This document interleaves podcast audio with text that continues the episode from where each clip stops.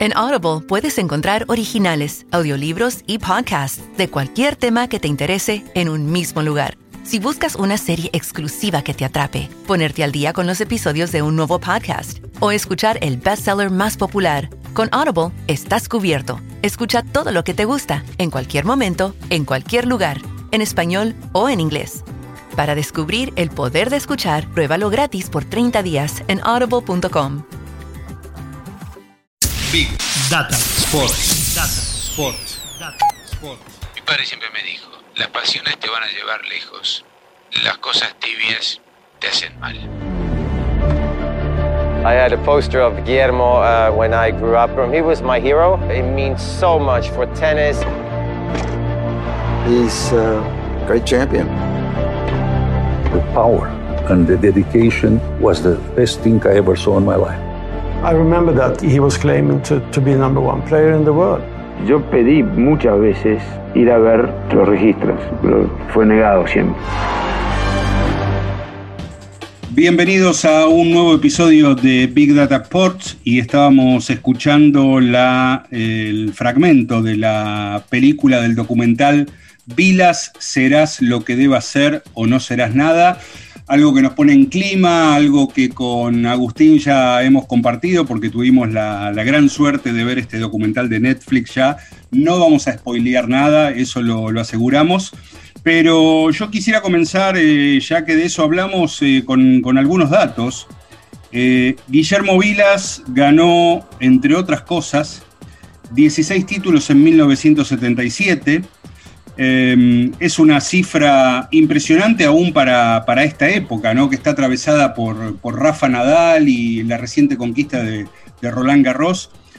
hace aproximadamente en la década del 70, 40 años, ganar 16 títulos en, una temporada era, una, era muchísimo, era demasiado.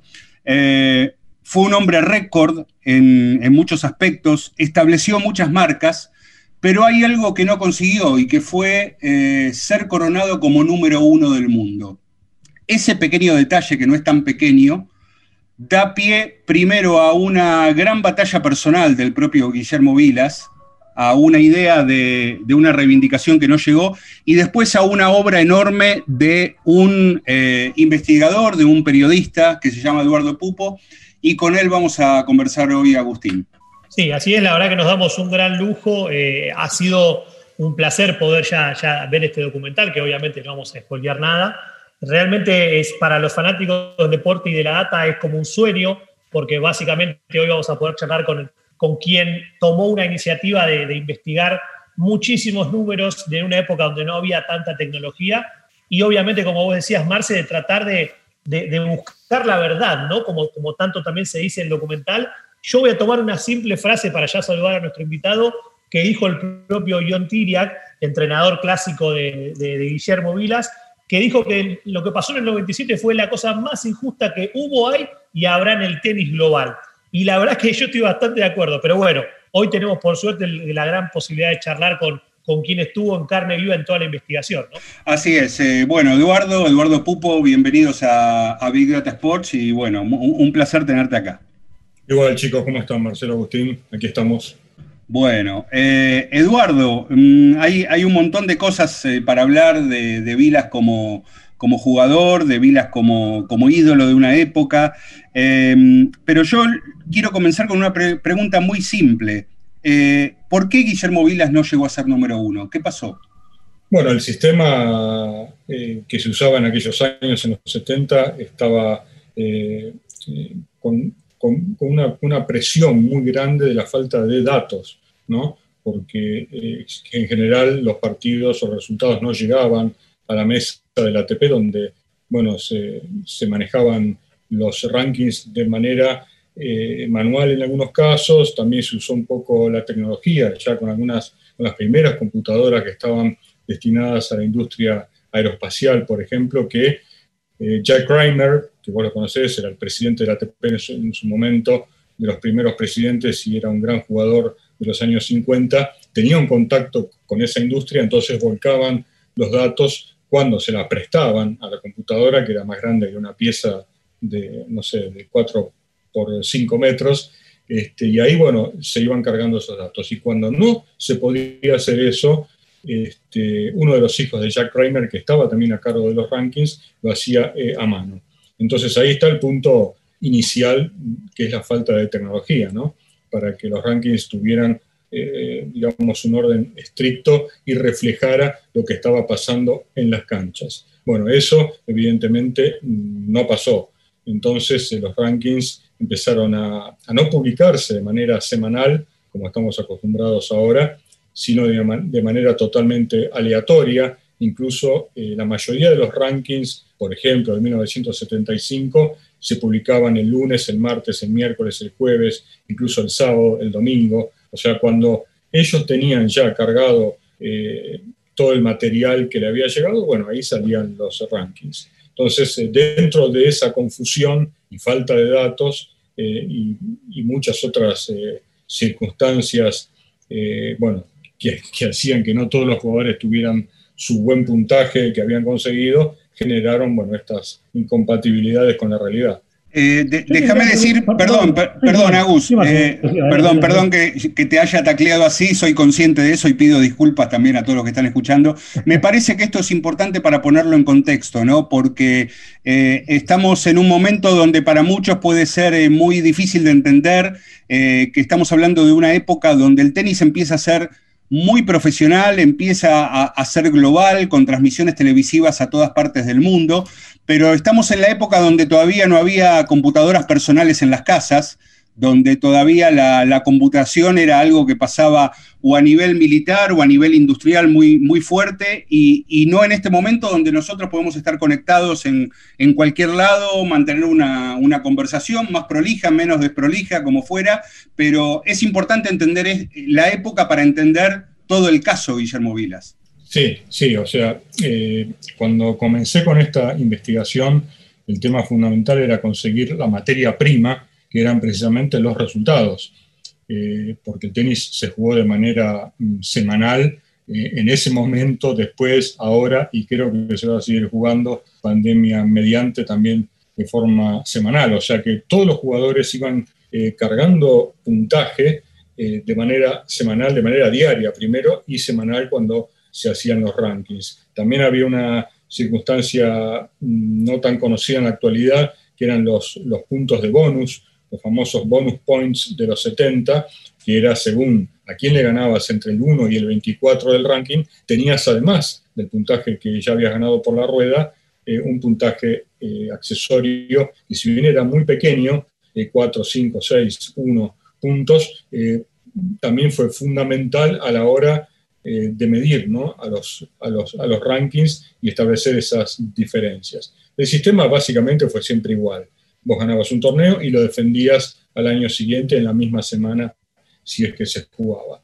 Bueno, hoy es exactamente igual, solo que antes, bueno, los errores fueron más operativos que fallas eh, humanas. Y volviendo un poco al tema del origen, que realmente es apasionante, o sea, entendiendo que recién el 23 de agosto del 73 fue que donde la ATP publicó su primer ranking, que es el, como vos decías, el que se sigue usando con, con distintas mejoras, la pregunta que te quería hacer es cuando vos te metes a analizar todos eh, estos primeros datos, cuando empezás a socavar toda esta información distribuida por distintos lugares del mundo, bueno, vos contás en, el documental cómo lo hiciste, bueno, sin spoilear obviamente, ¿cómo, ¿cómo te sentiste al empezar a trabajar con esa data que tal vez durante un periodo largo de tiempo, que fue entre el 74 y el 89, estuvo, digamos, bajo el mando de lo que se conocía como el Consejo del Tenis Masculino, que después obviamente con el paso del tiempo se fue mutando de, formación y su injerencia en la ITF y el ATP, pero ¿cómo te pareció ese primer impacto de los datos y lo que vos empezaste a, entender que, que faltaba? ¿Te parecía algo lógico para la época? ¿Te pareció que tal vez de arranque estaba mal consensuado y bueno,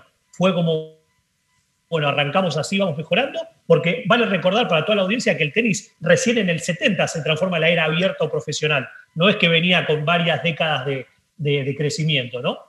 Sí, te corrijo el año desde el 68, comenzó la sí. abierta. Este, sí, la verdad que, eh, o sea, el tenis eh, tuvo diferentes, eh, ¿cómo te diría?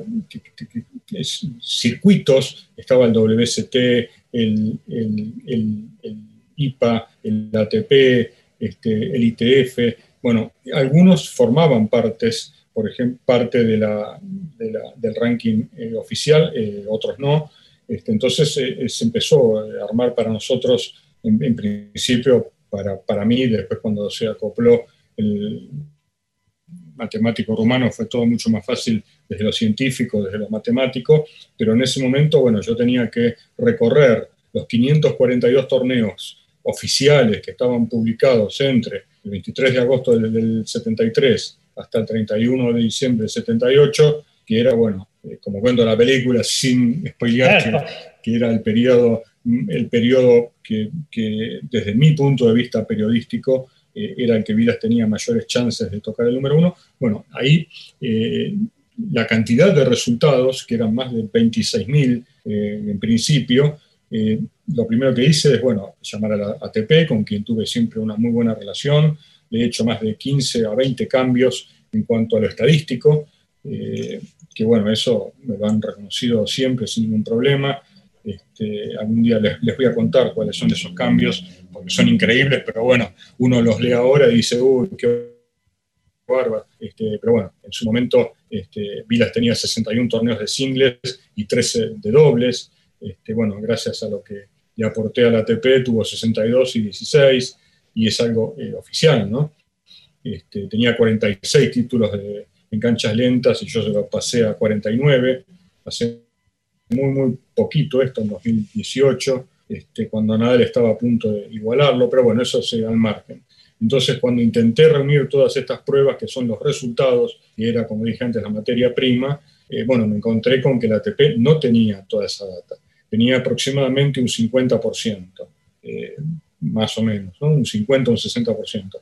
Pero ese 50 o 40% restante a buscar, bueno, no era que yo entraba en Google y ahí estaban. Tenía que, bueno, me llevó siete años ¿no? hacer eso, conseguir los 22.545 resultados que son los que fueron oficiales de los 1.117 jugadores que tenían puntos de ATP en todo ese lapso. Este, yo sé que les gustan los números, así que, que se los... Sí, sí, y justo me, dejaste el pie para preguntarte cómo, cómo habrá sido una especie de, Navidad cuando pudiste entrar en contacto con Marian Sulpan, el, rumano que te vino a aportar desde su visión de, ingeniero, eh, cómo, cómo poder aportarle tecnología o, hasta sistematización, porque vos mismo lo decís que era tanta la data que, que tal vez necesitabas algún tipo de sistema para poder darle forma a las observaciones y sobre todo a esas conclusiones que vos fuiste contando en el documental. ¿Cómo, cómo fue esa sensación de encontrar tal vez ese partner que desde otra formación distinta a la tuya te, te sirvió para elevar muchísimo lo que proponías con, tu investigación inicial?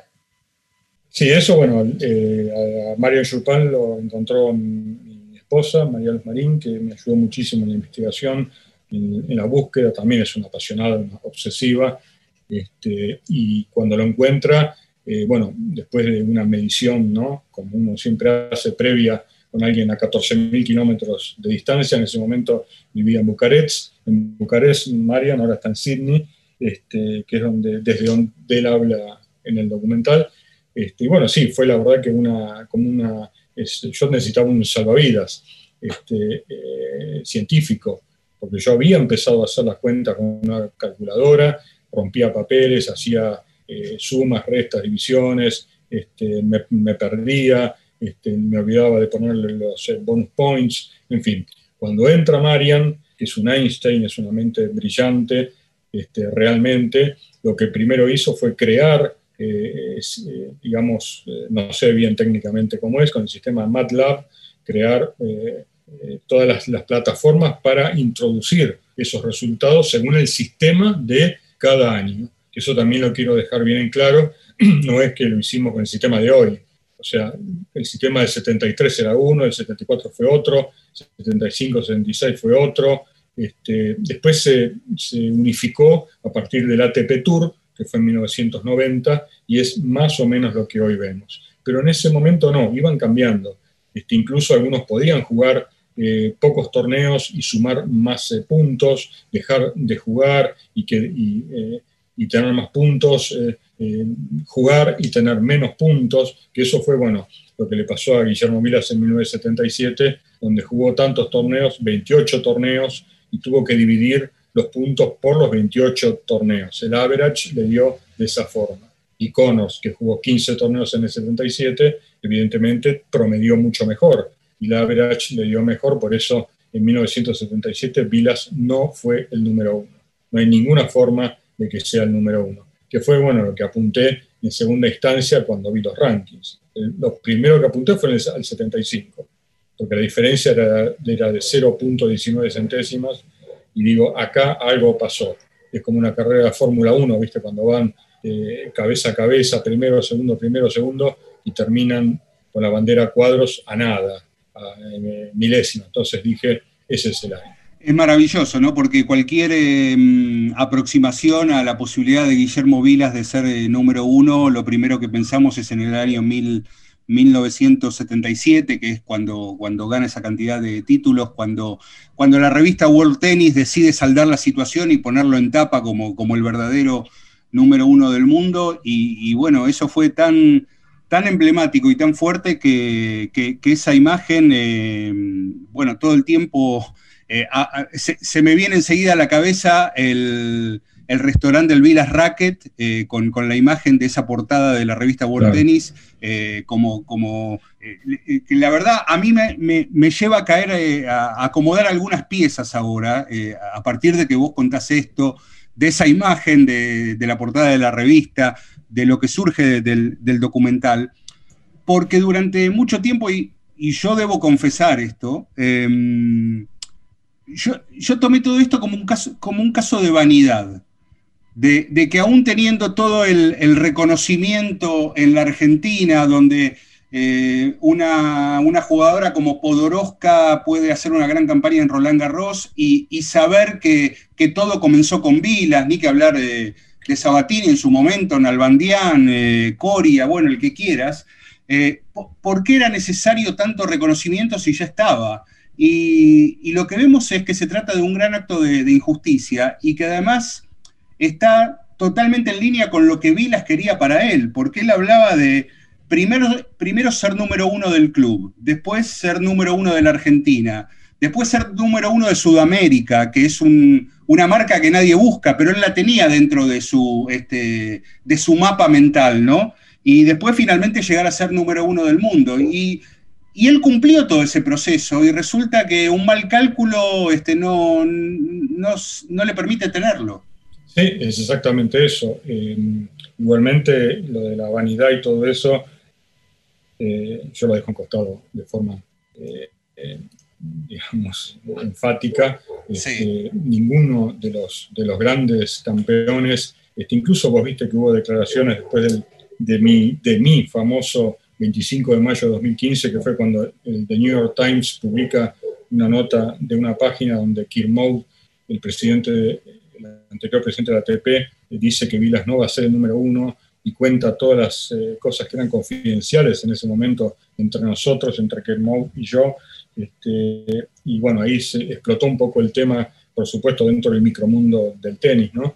Este, y Christopher Clary, el periodista del The New York Times, me llama y me dice, mira, tengo que publicar esta nota, mañana empieza Roland Garros, este, ¿qué podés decir? Y bueno, yo le refuté todo lo que había dicho Kirmou, porque no estaba de acuerdo en nada, principalmente en que la historia, decía la historia no se puede reescribir, y yo le contesté por vía privada, como era en ese momento, él lo hizo público, por vía privada le contesté que no estamos tratando de reescribir la historia, sino que estamos tratando de escribir la parte que falta de la historia, y que son conceptos muy, muy distintos. Este, y entonces ahí salió Roger Federer para decir que eh, tal vez estaría de acuerdo con la ATP en este momento porque Vilas no puede eh, pedir que, se hagan los rankings de los 70 con el sistema de hoy. Evidentemente fue mal informado. Después salió Rafa Nadal y Novak Djokovic para decir que eh, Vilas ya era un gran campeón. La verdad que no, que, no hace falta que busque el número uno ahora, después de 40 años, que disfrute de su fama, todos los consideramos el número uno del mundo. Bueno, para Vilas todo eso eh, fueron declaraciones que no le gustaron nada. Este, bueno, yo estaba en ese momento haciendo el libro con él, ¿no? que lo, hice, lo empecé en 2014, ya en 2015, él escuchó todas estas declaraciones y dijo algo así como que, bueno, como que no entendía qué era lo que estaban hablando los grandes campeones. Como diciendo, este, ellos se quedarían tranquilos eh, si, la ATP no les reconoce ser el número uno cuando ellos saben que consiguieron eh, esos puntos, se quedarían tranquilos en serio, lo dejarían pasar así nomás. La verdad, bueno, Vilas dijo, ¿no? Para mí es muy raro escuchar que, estos jugadores con, más hambre de triunfo que tuvieron en toda la historia del tenis digan esto, la verdad que no lo entiendo en palabras de Guillermo. Sí, sí, sí, sí, totalmente. Por eso hablaba de, reparar una, gran eh, injusticia eh, para, alguien que, bueno, que cuando se armó su, plan, cuando decidió ser tenista y, desobedecer de algún modo también el mandato familiar, eh, tenía, tenía una, claridad muy meridiana de qué era lo que quería. A lo mejor todavía no sabía cómo lo tenía que lograr y fue y volvió varias veces en, su carrera. Eh, pero también, también esto termina siendo eh, como, como una gran pelea de, a, pesar de haber sido un gran campeón, de alguien que ya, eh, digamos, forma parte del pasado, que no está en el ruedo, y que se planta frente a toda una organización. Y esa organización en ningún momento le dice, este, mira, no es que no tenés razón, pero no vamos a hacerlo. Con lo cual debe, y eso también queda claro en el documental, eh, debe generar una impotencia enorme, ¿no? Sí, bueno, quiero aclarar una cosa, que Vilas no me pidió que lo haga número uno ni que le busque nada, él fue el último en enterarse, este, esto empezó en 2007, él se enteró en 2013, o sea que no tuvo ninguna injerencia en el tema. Este, sí, por supuesto, cuando se enteró, el apoyo fue total, eh, se sorprendió, por supuesto, porque, como bueno, eso ya lo van a ver en, la película, qué pasó el día después que se enteró, este, y, o sea, es algo que no, no, no, que él, él tiró la toalla hacía muchos años, o sea, él reclamó en su momento, más que en la película hay un periodista eh, británico que dice que nunca escuchó que Vilas reclamase algo, pero bueno, él, eh, jura que lo hizo, y no tengo por qué no creerle sabiendo cómo, es él este, y su personalidad este, y su arrogancia y su ego y, sus ganas de ser el mejor. Este, él no solamente reclamó en el 75, que eso fue contundente porque él creía que estaba por encima de, Connors, sino también en el 77 y también en el 82 hizo un, un reclamo que nadie se enteró Acordate, Marcelo, que Guillermo fue el número 2 del mundo en 1982. O sea que también estuvo cerca, este, no solamente en los 70. Entonces, bueno, todo eso hizo que cuando le dan el número 1 a Ivonne Gulagon, que fue el 28 de diciembre de 2007, este, yo venía con muchos problemas de tiempo por el tema de mis eh, libros de la enciclopedia, eh, que vos sabés también que me llevó mucho tiempo este, y estaba muy metido en eso, pero cuando le dan el número uno a Iván Gulaban dije, tengo que, ver qué, qué, está pasando. Y bueno, ahí empezó este derrotero tan largo que hoy todavía no tiene final. Este, la película que van a ver este, no tiene final. Este, espero que el final se pueda ver en, carne propia, ¿no? en el día a día. Ojalá aprovecho que te justo viste un nombre que yo tenía marcado, que era el de William Cowley, con este, con este, digamos, marcha atrás que dio la WTA, para tres décadas después de que ya retirada le dan el número uno eh, con esa pelea que tenía contra Chris Evert en, su época profesional. Cuando, cuando llega esta noticia, ¿cuál fue el impacto? O tal vez, no sé si ustedes ya lo, tenían tal vez como rumor o por estar metidos en el tema, pero ¿cómo fue el impacto en todo el equipo de trabajo, tanto en, en vos, con tu, esposa y todos los que estaban involucrados? Eh, ¿terminó siendo una, luz de esperanza o con el tiempo se terminó, se terminó siendo como esa, esa sensación de que, bueno, la, bala que había para lograr un cambio ya se usó en el caso de, la australiana? No, este, el tema está que cuando salió de la australiana no había nada, no teníamos equipo, no teníamos nada, porque ese fue el punto de inicio. O sea, lo que pasó fue que me despertó eh, no sé, la enjundia periodística, las ganas de encontrar algo. Este, esto, es, esto es una investigación periodística, esa es, la base de todo este trabajo. Y cuando eso pasa, lo primero que hice fue contactarme con John Dolan, periodista británico, que fue el que descubrió los errores este, en el ranking de Gulagon. Él trabajaba adentro de la WTA, o sea que le fue mucho más fácil también eh, que lo escucharan. Eh, y bueno, y ahí entonces eh, como que hizo todo mucho más rápido en ese momento Larry Scott, que era el presidente de la WTA, lo vio enseguida, dijo que había que hacer justicia, que ya tenía que ocupar el puesto que le correspondía, y le sacaron las semanas a Chris Evert, y bueno, y se la dieron a ella, y punto. Evert la cedió de su, de su récord. En este caso, nosotros en la ATP, en las negociaciones que ya llevan seis años, no pedimos que le saquen a Connors absolutamente nada, porque tampoco es culpable de haber sido el número uno, este, como Vilas eh, tampoco es culpable de no haber sido el número uno. Lo que pedimos es que le dejen las semanas a Connors, pero sí le reconozcan siete semanas eh, a Vilas, que son las semanas que están en blanco, este, que no le corresponden a nadie. Este, pero bueno, que las tienen en este caso, se la dieron a Connors. Y te hago una, pregunta más vinculada a, lo que han logrado, porque cuando uno empieza a investigar el, tema rankings y, los, y todos los fanáticos alrededor del mundo, que hay mucha gente que, que se ha interesado en conocer cómo fueron desde, desde que se empezaron a hacer en la ATP, eh, muchísima gente los toma tanto a vos y a tu investigación como, como, como al rumano que te, ayudó en todo este tema, como uno de los grandes, eh, las grandes personas que se han metido a darle un poco de luz al tema de los rankings que lejos están de ser lo que hoy en día terminan siendo con toda la tecnología y el análisis de datos en tiempo real. ¿Cómo lo sentís vos y cómo te parece que hoy podría, si hay algún tipo de posibilidad, que tal vez esto es una de las cosas que yo creo haber leído en alguna, en alguna entrevista de la gente del ATP, de que esto destape otros reclamos de otros tenistas de todo lo que es la era abierta? ¿Te parece que hay chances de que, haya algo ni siquiera cerca del genuino reclamo de Guillermo por, por todo lo que vos contás en el documental? ¿O es todos los demás temas que puede haber son realmente minúsculos comparado con, con lo que pasó con Guillermo en estos años?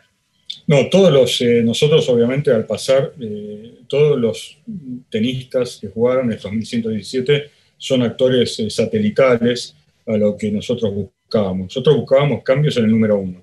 Este, podría haber más. Arthur Ashe, el estadounidense, estuvo muy cerca de ser número uno en el 75 también, después de ganar Wimbledon, pero bueno, no le dio el, el promedio por muy, muy poquito. En un momento estuve, bueno, contacté a la esposa de Arthur Ashe en un momento, eh, habrá sido por 2009, 2010, para decirle que el esposo había estado muy cerca de ser número uno, que me faltaban algunos torneos todavía buscar, este, pero que bueno, que les quería comentar que me estaba encargando también de Artur Ashe. Este, para mí, a mí me, como que me emociona mucho porque, bueno, eh, ustedes saben eh, la gran relación que tengo con Guillermo y aparte, bueno, haber luchado también por, por otra persona que es Artur Ashe, a quien solamente me saqué una foto una vez en una cobertura. Este, fue muy, muy eh, emocionante. Sí, me, consta porque además, bueno, este, creo que lo, hemos, no sé si lo mencionamos, lo hicimos explícito, pero bueno, eh, yo conozco tu, pasión por el tenis, tu pasión por el juego, tu pasión por el trabajo también, la ética del trabajo que tenés, eh, lo, lo, siempre minucioso que, fuiste, y me parece que en realidad toda esta gran investigación y esta arquitectura de datos que tuviste que hacer para eh, completar la parte de la historia que, faltaba eh, tiene que ver con, este, bueno, con, tu manera de tomar el, tenis o tu manera de tomar la profesión o las dos cosas juntas, porque me parece que, la pasión que tenés la tenés eh, por igual en los dos aspectos. Eh, y, si bien, Eduardo, a nosotros nos, eh, a ver, nos apasiona hablar de datos y, de esto, eh, también tenemos nuestra sensibilidad, obviamente. Y, yo te quería llevar a otro, a otro lado de, Guillermo Vilas, que también queda en superficie en el, documental. Y es, a ver, Vilas, como tantos, es, fue influenciado por, la cultura de, la época, ¿no? por, por, lo que fue por lo que fue Busto, por lo que fue la, búsqueda de, experiencias para, para, este, para intentar eh, encontrar un camino de, libertad. Eh, él abraza todo eso, pero por otro lado vos ves que cuando él quiere realmente ir por la gloria definitiva en el tenis, eh, se somete a lo que una persona le, va a decir y se entrega totalmente, que es, bueno, ahí toda la gestión de, de Ion Tiriac, donde termina de sacar eh, para siempre todo lo que Vilas tenía como, como jugador. Eh, y, quería, quería tener tu opinión sobre esto, ¿no? Sobre cómo ves estas dos caras de, la moneda, ¿no? Por un lado, el espíritu totalmente libertario de, Vilas, de escapar de mandatos familiares, de, irse a, ganarse la vida afuera cuando no era tan, tan normal, tan frecuente, cuando la idea de ser tenista no estaba tan, o ser deportista profesional no estaba tan extendida como ahora. Y después, por otro lado, decir, bueno, si yo realmente tengo que ser el que debo ser, me tengo que, eh, poner bajo las manos de, este hombre, algo que en algún momento de, la película el, papá de Vilas destaca como, como un modo de vida bastante cruel, ¿no?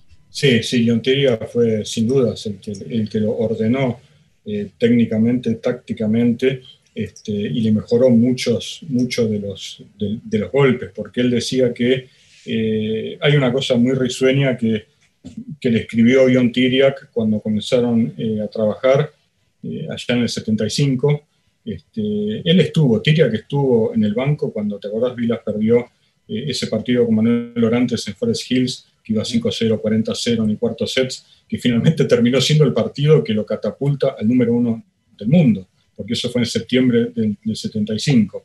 Él había hecho cuarto de final en el 74, hizo semifinales, esas fatídicas semifinales, y con ese puntaje logra ser por primera vez el número uno del mundo, ¿no? Qué paradoja. Tiria que estuvo ahí, recién empezaba a trabajar con él y le escribió, está el escrito en una hoja de un hotel de los Estados Unidos, el tema de lo que que había visto en, las primeras, los primeros entrenamientos juntos y le ponía saque flojo, volea regular, este, devolución muy, muy pobre, y le puso revés muy malo. y está escrito. Este, y entonces Vilas como que, lo, como que lo putea y le dice, bueno, guion, todo bien, pero yo, pero mi revés es, es, es, es muy bueno. Bueno, y ahí empieza esa relación que fue de mucho respeto este, eran dos personajes muy extraños, ¿no? Era el, el carilindo pelo largo, de, un cuerpo increíble que era Vilas, y el grandote, gruñón, con barba, con bigotes gruesos, rulos que era, que era, que era tiria, que era una conjunción que muchos medios en el exterior no entendían. Pero bueno, eh, evidentemente eh, fueron eh, mostrando su capacidad de, de trabajo, imponían respeto y llegaron a lo que llegaron. Y lo que pasó en el 77, todos lo sabemos, que fue una cadena de éxitos increíble, como, que eh, Vilas no tenía miedo eh, a, cómo, a cómo seguir a la, a, la, a, la, derrota. Dijo que él no pensaba eh, en esas cosas, que era más que nada lo que le había dicho Tiria, ¿no? porque Tiria le dijo, vos tenés miedo a perder, que era lo que tenía Vilas antes, y le dijo como que de eso no hay retorno y Vilas lo entendió. Entonces en el 77, que fue la temporada más frenética que tuvo Vilas en cuanto a la cantidad de, eh, torneos, eh, nunca se alegraba, eso me lo, contó en su momento, nunca se alegraba demasiado, no festejaba demasiado, dice que le daba la mano al rival, se levantaba el trofeo, no sé, se iba al hotel y ya pensaba en el siguiente torneo, porque Tiria le había inculcado esa mentalidad. O sea, él veía que les era imposible que lo derrotaran, pero, pero, pero también si, se creía que era imbatible no habría sumado tantas victorias. Porque imbatible para él significaba eh, que, no, que no te pueden ganar, no que no, se, que no podés perder. Y, hay una gran diferencia. Yo para mi última pregunta, que en realidad es más una conclusión, Eduardo, es, tal vez por mi edad yo no tuve la suerte de ver la, la carrera de Guillermo eh, tan en vivo como ustedes, pero realmente me apasionó su historia y obviamente el documental, Marce no me deja mentir, realmente me, me emocionó hasta casi las lágrimas por la historia de un montón de cosas que yo no sabía. Me alegró muchísimo esto que contábamos del concepto de Guillermo con la libertad, o Gusto, como decía Marce, o cuando hizo su escapada a Hawái, que realmente me hizo sonreír. Eh, nada, la verdad que es, un personaje tan increíble que una de, las cosas que, que, me llevo de toda esta charla que tuvimos fue también que muchas veces esto de que se discute el Olimpo de los deportistas argentinos, y yo por lo menos con la historia de Maradona más cercana, o también me pasó con el documental de, Fangio, de entender que tal vez a, ese talento innato y también de, trabajo que tuvieron los grandes de, nuestro país, también sumamos a, esa lista que se suma Monzón, que se suma De Vicenzo, según cada uno de los gustos, personalidades realmente fuera de molde, ¿no? que, que ven las cosas tal vez de una manera distinta al común y que le agregan talento, le agregan esfuerzo, también rebeldía y que tienen esta, este foco de decir, bueno, me enfoco de tal manera en lo que quiero que no me importa casi nada el resto de las cosas de la vida.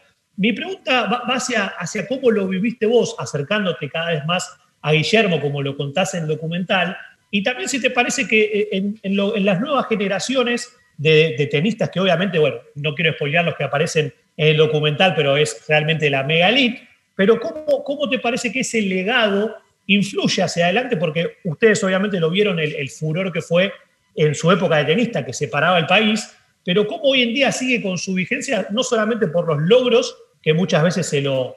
me acuerdo que los últimos años era compararlo con Nadal, que Nadal iba ganando cada vez buscando esos récords de Guillermo en, polvo de ladrillo, pero ¿cómo te parece que ha sido su influencia tanto desde el juego como desde, desde una forma de ser una estrella, una leyenda del deporte, ¿no? Bueno, me dejas poco tiempo para la respuesta.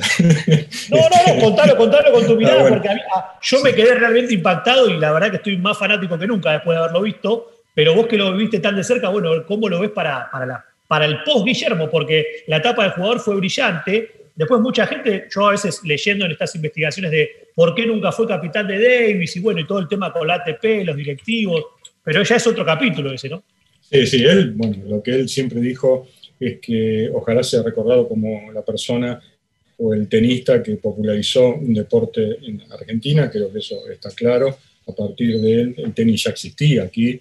Tuvimos eh, un top ten como Enrique Morea, un top ten como Norma Bailon, como Mary de Weiss, pero él fue el que popularizó, el que llevó el tenis a las canchas, al González Long Tenis, a la Copa Davis. Eh, él fue el que quiso que la gente eh, normal o común comprase tickets, eh, no solamente los que se vendían en los clubes. Él abrió una puerta en la canchita de fútbol de Buenos Aires para que se vendieran tickets a cualquiera, y había colas largas hasta Lisandro de la Torre. Este, o sea, él quería eso, dentro de una familia, bueno, que era de muy, muy buen pasar, como fue la familia Vilas en el Mar del Plata, él tenía esa mentalidad medio hippie.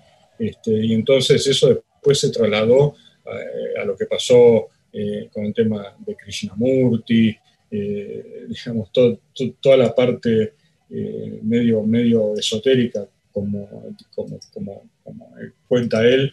bueno, que el, público empezó a ver algo distinto, un personaje raro, con pelo largo, vincha, este, y ahí, bueno, fue entrando en la gente de una manera totalmente distinta. Y eso es lo que sentí yo en su, momento, este, lo, que los que sintieron muchos, eh, y ahora, bueno, el tema de las redes sociales y todo lo que, lo que hace que sea mucho más conocido en, mucho, en muy poco tiempo.